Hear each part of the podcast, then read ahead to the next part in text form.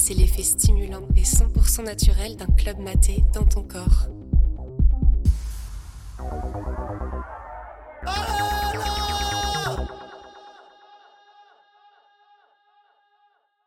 Bon, mais je vais vous raconter une petite, euh, une de mes histoires euh, qui a changé ma vie euh, encore à l'heure d'aujourd'hui, quoi. donc à l'époque, on était en 2018, été 2018, sur Paris. J'avais 24 ans. Donc voilà, sortie de boulot, je travaillais dans un club de jazz à l'époque, je suis ingénieur du son. Et euh, donc j'avais une super équipe là-bas, euh, de bons copains et qui on se marrait bien. Et on se faisait euh, tous les week-ends la tournée de tous les clubs, tous les hangars, tous les, les warehouses, tu vois, non-stop, non-stop, non-stop, du vendredi soir sortie de débauche, donc 23h jusqu'au lundi matin, quoi. Donc un bon rythme. Et euh, sur un week-end, euh, après une semaine un peu chargée, euh, bah moi je voulais pas le faire, quoi. Tout simplement, j'ai envie de me reposer, quoi. Et en fait, bon bah avec ma petite ma petite résilience, finalement, j'y suis allé.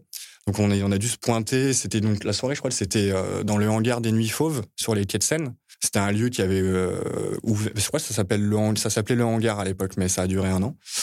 Et euh, donc voilà, c'était un truc tout nouveau, un peu fame, euh, avec euh, une bonne prog, donc on n'a pas hésité à rentrer quoi.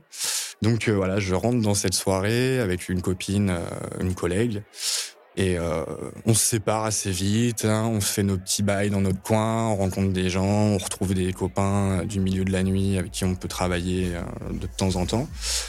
Et puis je tombe sur une meuf avec une tête de chouette Vraiment, tu vois, bonne tête de chouette, quoi. Vraiment, euh, style euh, dessin animé cartoon un peu, quoi. Donc bon, bah forcément, dans mon... sur le moment, je suis un peu interloqué. Et puis en fait, je me rends compte qu'elle va pas bien du tout. Un peu fleur bleue, euh, je vais la voir.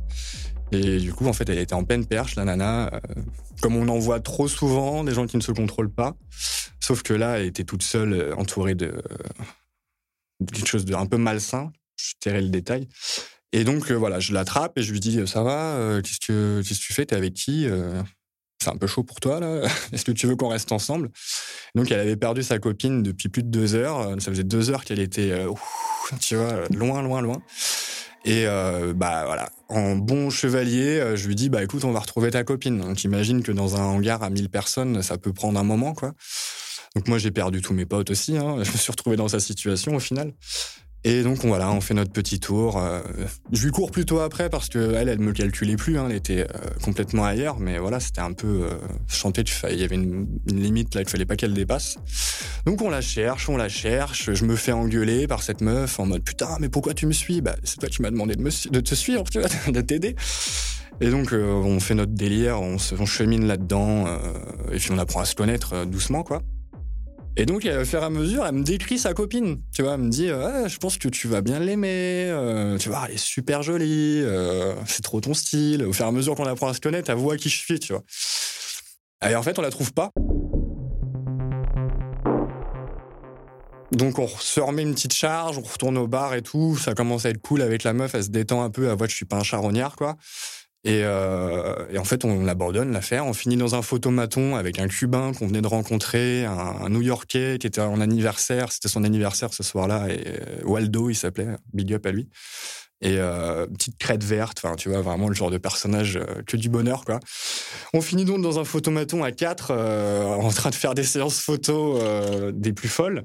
Et puis en sortant de ça, en fait là d'un coup, je, suis dans Matrix Reload. En fait il y a ma, copine actuelle qui arrive en impair, tu sais genre Dogs énorme, impair au pied, petites lunettes fumées, les petites pigtails, tu sais, euh, sur la tête, tout ça.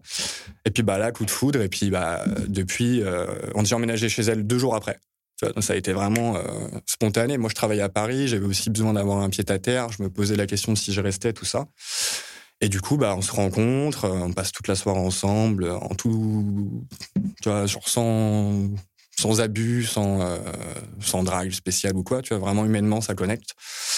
Et puis bah voilà, ouais, le lendemain, on finit au jardin des plantes de Paris, euh, à caresser des chèvres, tu vois, classique. Et puis ouais, j'ai emménagé le lendemain, et j'y suis toujours.